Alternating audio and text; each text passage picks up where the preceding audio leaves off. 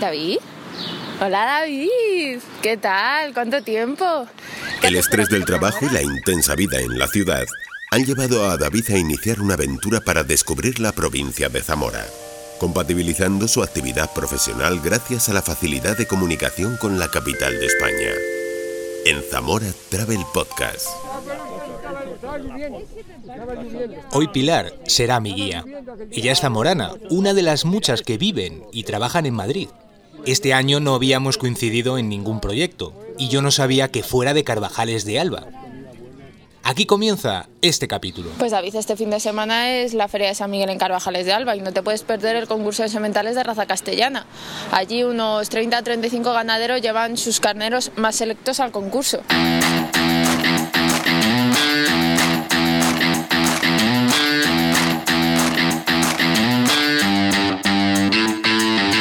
Carvajales es la localidad de referencia de la tierra de Alba. Un espacio bordeado por los ríos Esla y Duero y que forma parte de un conjunto de más de medio centenar de municipios que forman la comarca de Aliste, Tábara y Alba. Las tradiciones y el folclore están presentes en la muestra que se celebra en la localidad desde el siglo XIX. Una feria dedicada al sector del ovino, donde se pueden contemplar los mejores sementales de la raza castellana cuyo nombre, según la página web de la asociación ANCA, razacastellana.es, deriva del nombre de la submeseta norte, donde tuvo su origen esta raza ovina.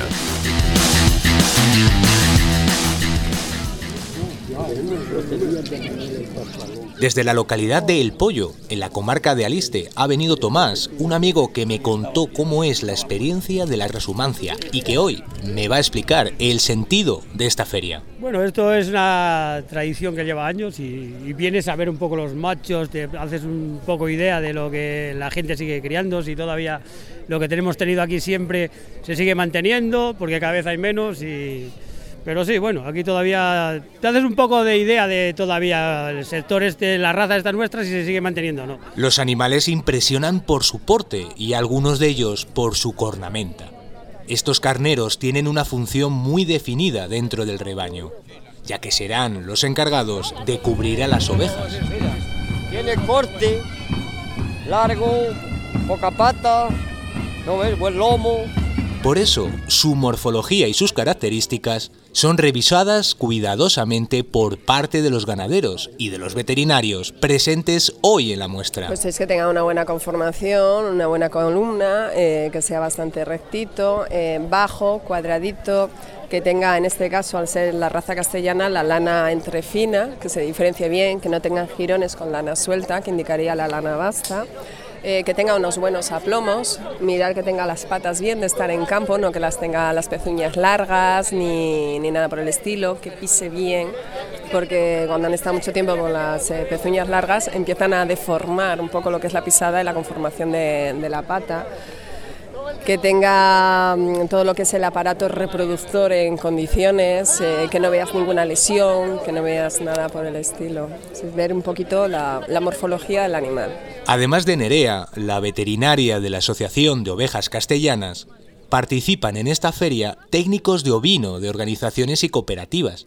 Muchos de ellos son mujeres que trabajan en el ámbito rural, formando parte de la cadena productiva del sector agroalimentario tal y como me lo contó Bea, una de las responsables de la IGP del lechazo de Castilla y León. Bueno, hay, un poco de todo, ¿eh? tampoco es... Yo no sé qué porcentaje, gracias a Dios sí que se está, eh, se está viendo la mujer un poco más en, esto, en este ámbito y en este tipo de trabajo, no sé qué porcentaje hay, pero eh, sí, gracias a Dios estamos un poco aquí al pie del cañón.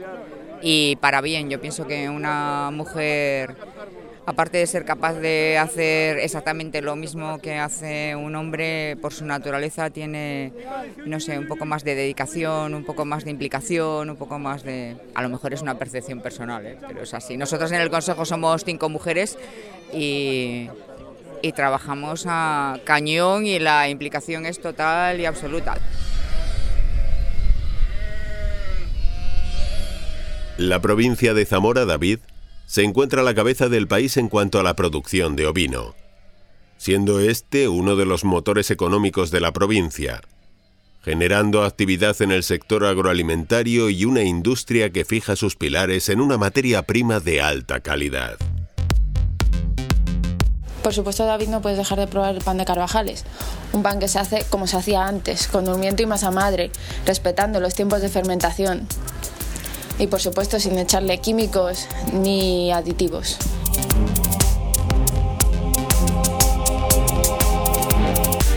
El pan da identidad a la localidad de Carvajales de Alba ya que lleva su nombre y supone replicar el proceso tradicional y las técnicas que utilizaron aquellos que se vieron obligados a elaborarlo en sus casas. Antiguamente casi todo el mundo tenía un horno en casa, pequeñito, pero lo tenía, iban a vender por los, por los pan.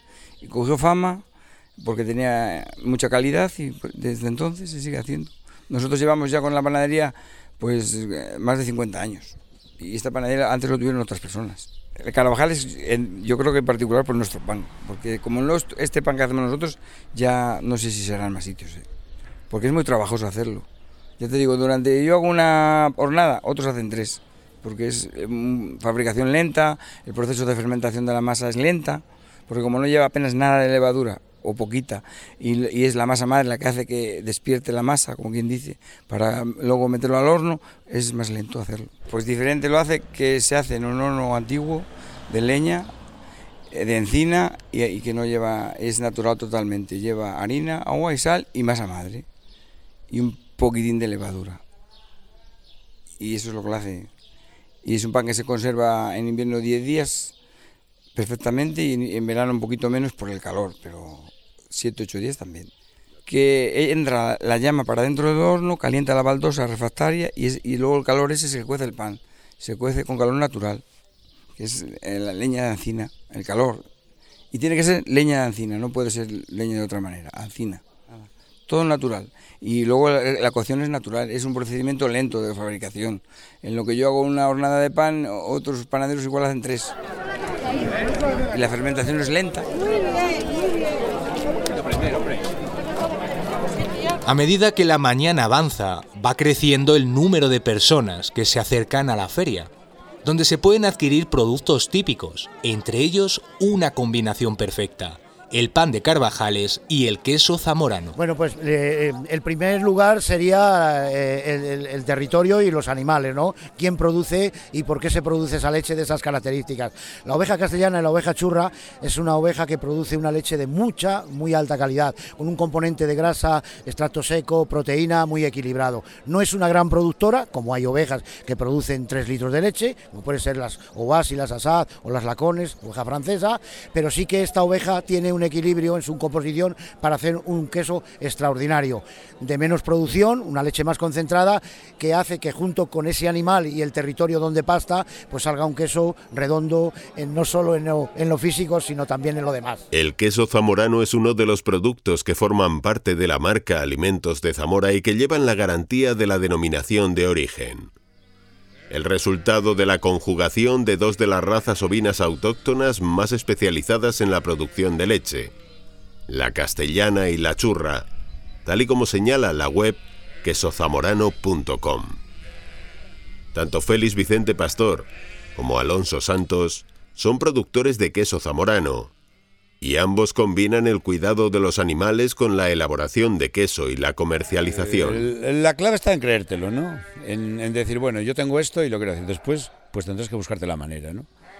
Tú primero tienes que decir, bueno, yo quiero, tengo una ganadería, yo quiero terminar el producto y lo quiero vender. Bueno, pues después mm, ya te tienes que buscarte tu vida. Si lo puedes hacer con la gente de casa, pues claro, las empresas pequeñas eh, pues la verdad, o sea, el meter gente de fuera y tal, hombre, algunas siempre tienes que meter, pero siempre es más complicado, ¿no?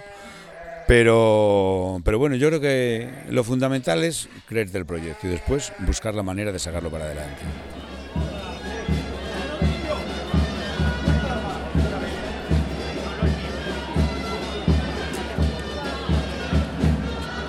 La mañana en Carvajales de Alba muestra lo que es Zamora, una provincia en la que hay que hacer largas paradas para acercarte a quien vive aquí, escuchar y fijarte en los detalles. Como quienes se encargan de dar cada una de las puntadas, que dan como resultado el tradicional bordado de esta localidad. y no puedes dejar de visitar el Museo del Traje Carvajalino. Se ubica en el antiguo edificio del taller de bordados y allí nuestras abuelas, nuestras bisabuelas bordaban a mano los trajes que podrás ver. Son unos trajes que se bordaban en paño de béjar y con miles de lentejuelas, lo que lo convierten en una indumentaria muy colorida. Para mí la señal de identidad de Carvajales de Alba nuestros bordados carvajalinos. Esto, que el bordado es que para mí es patrimonio, vamos, de la humanidad, porque es que es no lo hay en el mundo, no lo hay este bordado. Los colores, sobre todo los colores que son muy vivos y que están bordados en estambre que llamaban antes, ahora se llaman lanas, pero eran estambres, es un tipo de lana específico para bordar el traje, ¿sabes? Y el paño, que siempre se borda normalmente en negro, rojo y verde, me parece, el paño, pero el colorido, es lo que y tiene un tipo de bordado como por ejemplo las flores, los capullos y tal, que es distinto. Lo representativo del bordado carvajalino es la rosa. Y concretamente la rosa y roja, el color rosa y rojo, aparte de la riqueza del cromatismo que es el bordado carvajalino. Representamos a España nosotros con el traje nuestro. En la representación, o sea, cuando han ido las mises han llevado el traje carvajalino precisamente. Cuando van las mises a, lo del concurso, de, de, Miss, han llevado nuestro traje. Y ha ido por Hungría, en Hungría le dieron el primer premio. Eh, creo que fue Hungría, sí, el primer premio con el grupo de coros y danzas, Doña Urraca. Sí, es verdad. hace poquito, hace como un medio o un año, sí, más o menos. Sí, sí, sí. Eh, María de la Fuente lo ha incorporado los bordados carvajalinos a sus diseños. Sí. La Boliña ha sido un personaje aquí que es así que ha, llevado por todo el mundo el bordado carvajalino porque bordaba muy bien y no paró de bordar en toda su vida hasta que tenía 80 años que murió. Cuando surgió el bordado de Carvajales lo ponían como por ejemplo el, mm, traje más bonito o el que más lucía lo ponían como nosotros a cambiarnos de fiesta, por ejemplo, nos ponemos un traje especial de fiesta el domingo, un día festivo. Ellas los, lo ponían, usaban los manteos menos bordados durante, o sea, en diario y después, o sea, que era, no era un traje típico es para un día especial, ellas lo usaban a diario y el más bordado los domingos, los domingos o festivos, o en bodas, que también las novias eh, iban vestidas de carvajalinas, o sea que era... El traje inicial era el traje carvajalino.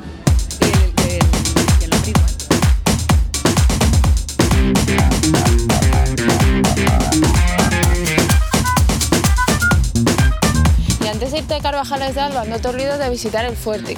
El fuerte San Carlos, que data de finales del 17, principios del 18, y cuya misión era la de contener la invasión portuguesa. Desde allí nuestros soldados veían si venían y podían actuar rápidamente.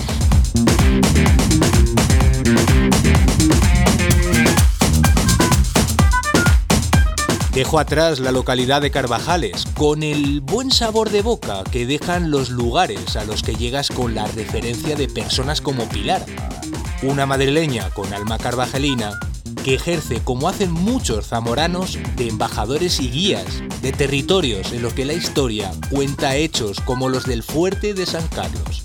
Muchas gracias, Pilar. Soy David, tengo 37 años. Soy de Madrid y trabajo para una multinacional. He decidido desconectar, reencontrarme, me voy a Zamora. Quiero conocer sitios auténticos, espacios naturales, las tradiciones, gente auténtica. Cambio de vida. Cogeré mi bici, la mochila y voy a compartir contigo este diario. Zamora Travel Podcast, una iniciativa del Patronato de Turismo de la Diputación Provincial de Zamora.